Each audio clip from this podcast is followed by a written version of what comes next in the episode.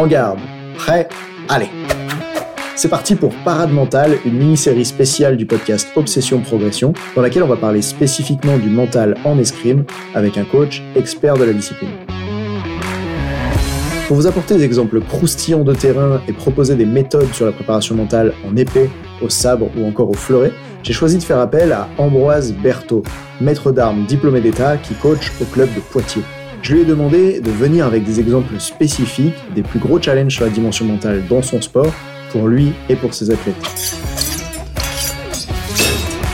Mon intention, c'est de vous amener des études de cas précises pour qu'on parle réellement du terrain et que vous repartiez avec des techniques ou des prises de conscience pour améliorer vos perfs et riposter quand c'est difficile. Tout ça, peu importe la discipline, même dans des sports collectifs. On a pris beaucoup de plaisir à échanger parce que quand Ambroise amenait ses problèmes, je contre-attaquais avec des solutions et on faisait le lien avec d'autres sports dans lesquels les mêmes transformations seraient utiles. De l'entraînement à la compétition en passant par les relations au sein du groupe, on aborde précisément ce qui peut faire basculer le match. Alors n'esquivez pas les détails et partez à l'assaut de ces épisodes, rendus possibles par Editor.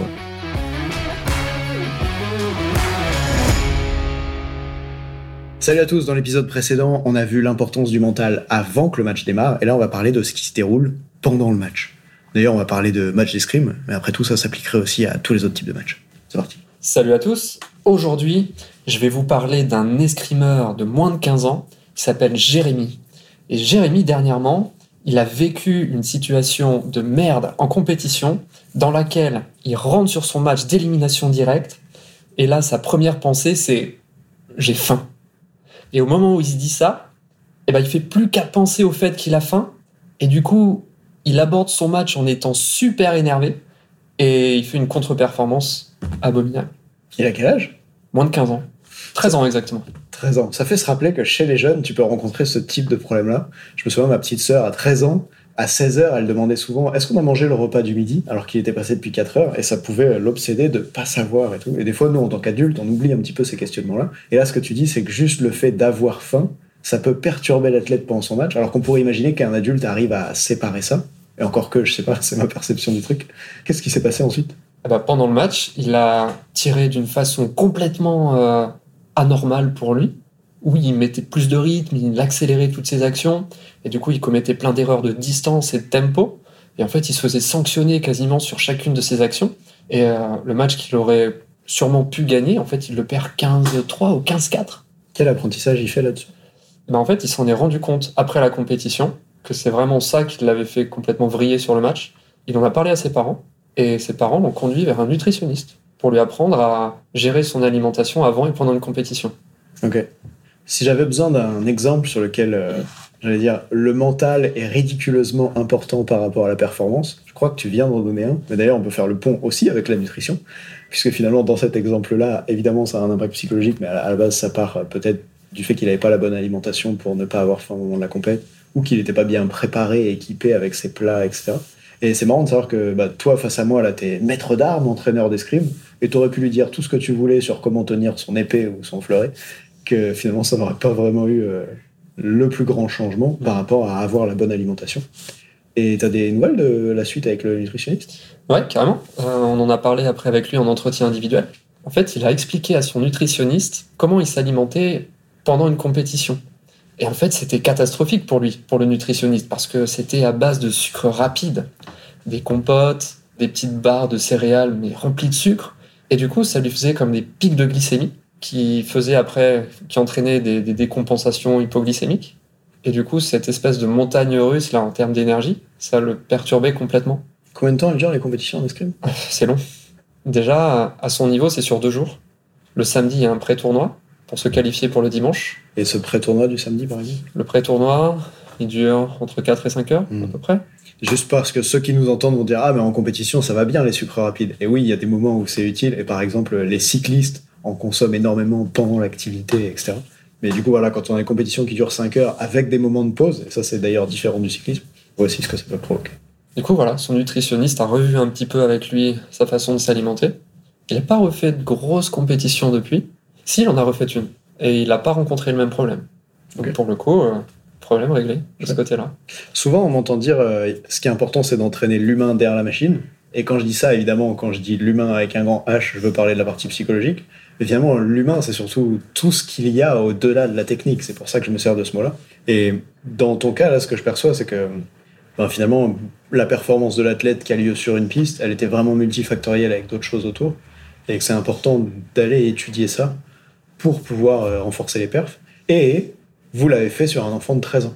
Non, parce que souvent, je fais de la publicité et sous les pubs, j'ai des haters qui me disent Nathan, euh, t'es un connard, arrête de vouloir faire de l'argent sur les enfants, vends ta préparation mentale aux adultes si tu veux, mais euh, la prépa mentale, c'est pas pour les enfants, alors arrête de vouloir faire de l'argent dessus.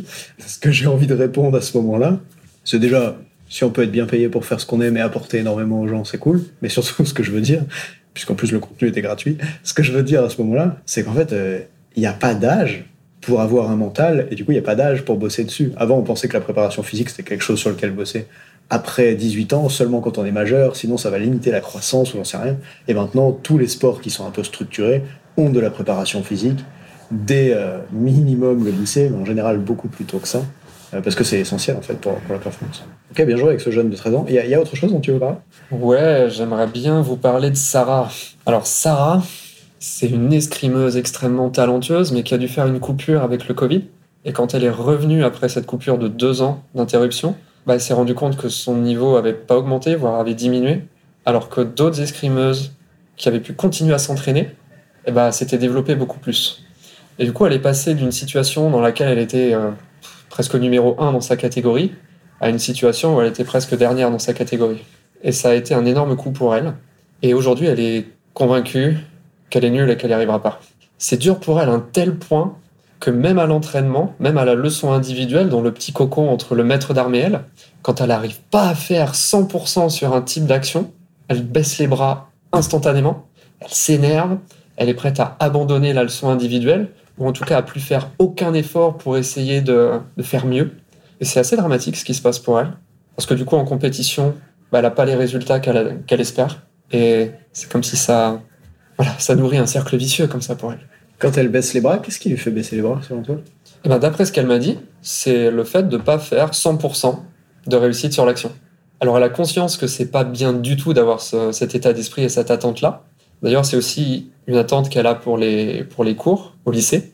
Évidemment, puisque tu es quelque part comme tu es partout. Exactement. Les Anglais disent How you do one thing is how you do anything comme la façon dont tu fais une chose, c'est la façon dont tu fais tout. Et ça me fait penser à ça. Donc c'est c'est une élève qu'on a vraiment des difficultés à accompagner parce qu'autant elle est consciente de ce qui la bloque et de ce qui l'empêche de progresser, autant elle est incapable de le gérer. Comme si la charge émotionnelle qui allait avec était tellement forte que ça prenait complètement le pas sur, euh, sur sa raison. Est-ce que tu veux que je te dise comment j'accompagnerais ça Bon, évidemment, j'aurais besoin de lui parler d'abord, mais là, ce que, ce que tu dis ici, ce à quoi ça me fait penser, c'est qu'en fait, probablement que pour être dans cet état-là maintenant, elle a vécu quelque chose dans le passé qui l'a amené à être comme ça. Parce que de toute façon, les peurs qu'on a, elles sont forcément liées à des choses qu'on a dans le passé, dans le sens où on n'est pas né avec toutes ces peurs-là. Euh, l'être humain, je crois qu'il naît avec deux peurs, celle du bruit et celle du vide, si je me souviens bien. Bref, cherchez si je dis pas de bêtises, mais en tout cas, on ne naît pas avec la peur des serpents, la peur des araignées et euh, la peur des mauvaises notes. Ça, c'est vraiment quelque chose qu'on apprend ensuite. Et donc, si elle, aujourd'hui, elle a cette perception-là de l'échec, c'est quelque chose qu'elle a appris dans sa vie. Soit parce qu'elle a été confrontée à de l'échec, soit parce qu'elle a vu quelqu'un être confronté à de l'échec. Et du coup, ce qu'on pourrait faire à ce moment-là, eh bien, c'est de chercher à remonter vers le souvenir qui a créé cet apprentissage pour aller décoder la, pas l'apprentissage, pour aller détricoter l'apprentissage, et ensuite la ramener dans le présent avec tous ces changements. Et souvent, la façon dont on peut aller dans le passé détricoter l'apprentissage, ça se fait de la façon suivante. J'ai l'athlète et je vais le faire, par exemple, en, hypnose ou en PNL, on appelle cette méthode retrouver la croyance d'origine. On va accompagner la personne à se mettre dans l'état émotionnel en question. par exemple, euh, quand je me sens comme ça parce que j'ai raté. Donc là, je vais pouvoir faire des évocations, je vais l'inviter à fermer les yeux, qu'elle visualise pour pouvoir toucher à cet état interne-là. Et en fait, l'état interne, c'est comme un, fil d'Ariane dans la mémoire. C'est-à-dire que je peux me connecter à cet état interne et ensuite remonter le fil de toutes les situations que j'ai vécues dans ma vie où il y avait cet état-là. Et donc là, on va essayer de remonter à l'origine. Quand je dis essayer, ben, ce qui est surprenant, c'est que des fois, quand on remonte avec les personnes, ils disent oh, J'avais pas pensé à ce souvenir depuis 10 ans. Je vais même accompagner des fois. J'ai pas pensé à ce souvenir depuis 40 ans. Mais c'est assez fou l'effet de la mémoire, puisqu'en fait, dans l'inconscient, tout est là. Il suffit de retrouver l'émotion pour remonter. Quand je dis il suffit, ça veut dire que c'est simple, mais pas que c'est facile. il faut, des, bonnes méthodes d'accompagnement pour pouvoir faire ça. Et donc, tu remontes avec la personne au moment où elle a fait cet apprentissage. Et souvent, quand elle fait cet apprentissage, elle est par exemple une petite fille de 8 ans pour qui c'est très grave. Je sais pas, admettons, son père lui a dit euh, Quoi? T'as raté cet examen de mathématiques où il fallait compter par deux jusqu'à 70 T'es vraiment mauvaise. Et là, elle a appris que rater, c'était très très mal, par exemple. Et sauf que si on demande à la jeune de. Elle a quel âge aujourd'hui? Aujourd'hui, elle a 15 ans. Ok. Si on demande à celle de 15 ans de revenir dans le passé et de regarder cette situation-là, eh ben, elle va pouvoir dire Ah ouais, mais en fait, maintenant, je me rends compte que grâce au fait que je savais pas compter deux par deux à l'époque, ça a permis à ce que euh, bah, d'un coup mon père s'occupe réellement de moi en me montrant comment on faisait les mathématiques. Ou ça a permis à l'époque que euh, je démarre le soutien scolaire et ensuite ça m'a apporté plein de choses en français. Ou ça a permis à l'époque que j'ai une prise de conscience sur à quel point les maths c'est important parce que ça avait l'air de toucher beaucoup mon père que je sache pas compter. Et grâce à ces ressources de, de j'allais dire d'adolescentes, de femmes, de, de personnes de 15 ans qu'elle va apporter dans sa tête à cette jeune-là qu'on avait besoin à l'époque, grâce à cette nouvelle façon de voir les choses, et eh ben on va pouvoir libérer la charge émotionnelle sur le souvenir de l'époque, et ensuite ramener ça dans le présent. Et d'un coup, bah, la personne, elle est libérée de sa charge qu'elle porte sur le dos depuis longtemps. J'ai fait ça par exemple avec un, avec un rider qui fait des Coupes du Monde il y a peu de temps. Quand il était plus jeune, euh, sa maman lui disait euh, Ah, tu vois, par rapport à Julien qui fait du trampoline, euh, pour toi, c'est pas fluide. Hein. Pour lui, on sent que c'est facile, mais pour toi, c'est pas fluide. et du coup, lui, à cet âge-là, qu'est-ce qu'il a appris? Ben, Qu'il avait moins de talent qu'un autre.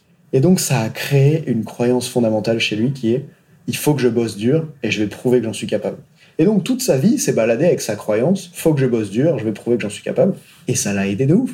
Parce que quand tu as une croyance aussi utile que vas-y, travaille dur, et comme ça tu vas prouver que tu es au moins aussi bon que les autres, ça t'aide à travailler dur à plein d'endroits.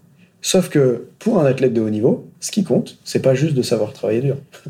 c'est aussi de savoir récupérer, et c'est aussi de croire que tu peux accomplir des trucs sans travailler extrêmement dur. Puisque sinon, dès que tu as été blessé ou dès que tu as raté un stage d'entraînement ou dès que, je sais pas, dans le cas du snowboard par exemple, tu as moins de lieux d'entraînement que les Américains, tu as moins de, de kickers qui sont bien préparés, etc., de tremplin, pardon, en français, alors tu peux être dans cette situation où tu dis, bon, bah, là, j'ai aucune chance d'y arriver parce que les autres s'entraînent plus dur que moi. Et donc, il a eu besoin, quand on a bossé ensemble, de lâcher cet apprentissage qu'il avait fait plus jeune pour pouvoir en mettre un autre à la place. Sauf que, et c'est là où il faut faire attention. Cet apprentissage-là, l'athlète, quand je dis le lâcher, ce qu'on va avoir besoin de lui dire, c'est hey, tu sais, cet apprentissage que tu as fait à l'époque, tu peux le garder. C'est un petit peu comme si c'était un outil, un tournevis, tu l'as dans ta sacoche. Maintenant, ce que je te propose, c'est d'ajouter un outil dans ta sacoche. À aucun moment de le laisser par terre et de plus jamais t'en servir. Parce que tu sais faire, et c'est super utile cette croyance. Et c'est ça qui va faire que le cerveau perçoit pas autant d'inconvénients à laisser tomber ce truc. Parce que sinon, s'il n'y avait pas des inconvénients à le laisser tomber, le cerveau l'aurait déjà laissé tomber il y a longtemps. On est assez fort pour se libérer de ce dont on n'a plus besoin. Mais la réalité, c'est que probablement que cette jeune dont tu me parles, penser comme ça, ça l'aide dans certains domaines de sa vie. Peut-être à faire plus d'efforts, peut-être à travailler plus sur ses devoirs à l'école que les autres, peut-être à être plus attentive. En fait, souvent, c'est une question que je vais poser aux athlètes. Quand ils viennent avec un problème et qu'ils me disent Ah, Nathan, j'ai ce truc-là, j'aimerais l'enlever.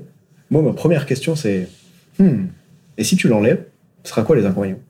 Et en fait, quand ils se rendent compte que ce truc dont ils ne veulent plus, ça les sert, déjà, ça fait qu'au moment où ils veulent le faire évoluer, ils le font plus depuis une énergie de ça me saoule ce truc en moi, j'en veux plus, tu vois, une énergie comme ça de rejet.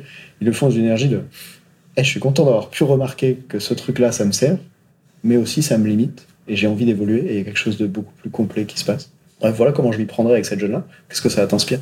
Je suis complètement d'accord avec toi, euh, parce que je pense que si le problème avait été réglable par la technique, par le, la conscience et la discussion comme ça, simple, tu vois, sur un coin de piste, ça se serait fait depuis longtemps. C'est une athlète avec qui j'ai vraiment envie d'avoir des entretiens individuels, mais en même temps, elle, elle a pas beaucoup de créneaux dispo, et j'ai l'impression qu'elle met pas non plus beaucoup d'énergie dans le fait d'essayer de se rendre disponible pour ces entretiens, c'est pas forcément facile. Mais carrément, je, pense qu'il y a un super truc à faire là. J'ai peut-être un tip si tu sens qu'elle met pas vraiment l'énergie pour que ces entretiens aient lieu. Bon, évidemment, les jeunes sont occupés, donc il faut qu'on s'adapte à eux, etc. C'est à cet endroit-là où euh, je trouve que la vente va être très intéressante. Ce que je veux dire par vente, C'est que là, tu dois lui vendre l'idée que ça va l'aider, que vous bossiez ensemble là-dessus. Et elle va pas le payer avec son argent, ton service, elle va le payer euh, avec son temps, avec son énergie.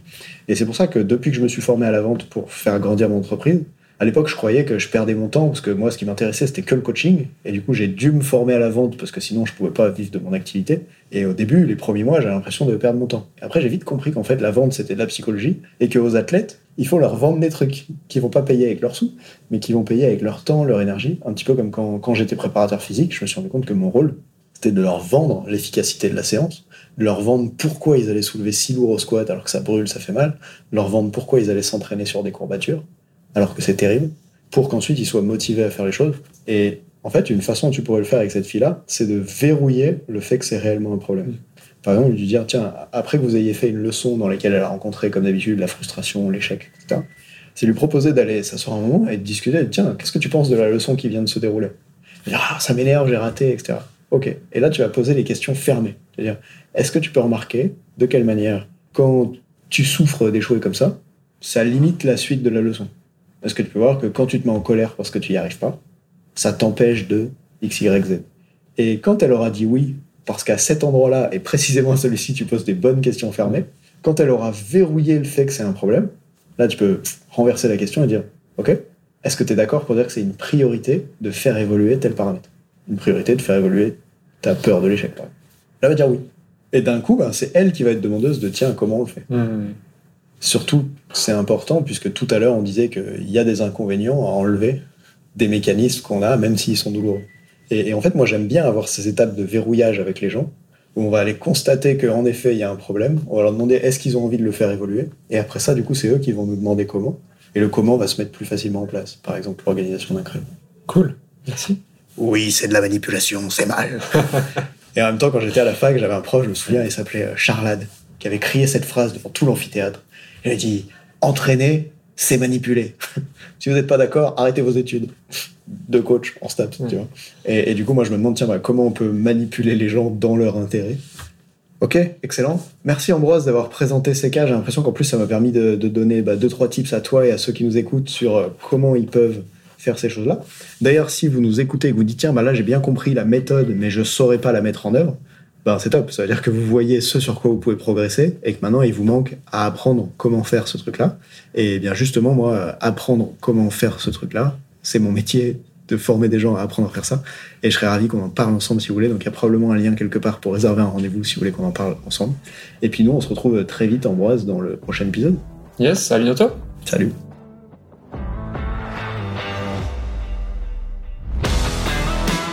On dit souvent que le mental, c'est 70% de la performance à haut niveau. Pourtant, rares sont ceux qui l'entraînent au moins de 10% du temps.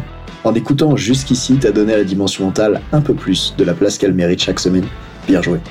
Ma mission audacieuse, c'est d'aider le monde du sport à se transformer en profondeur et je veux faire en sorte que plus aucun coach ne passe à côté de la psychologie de ses athlètes.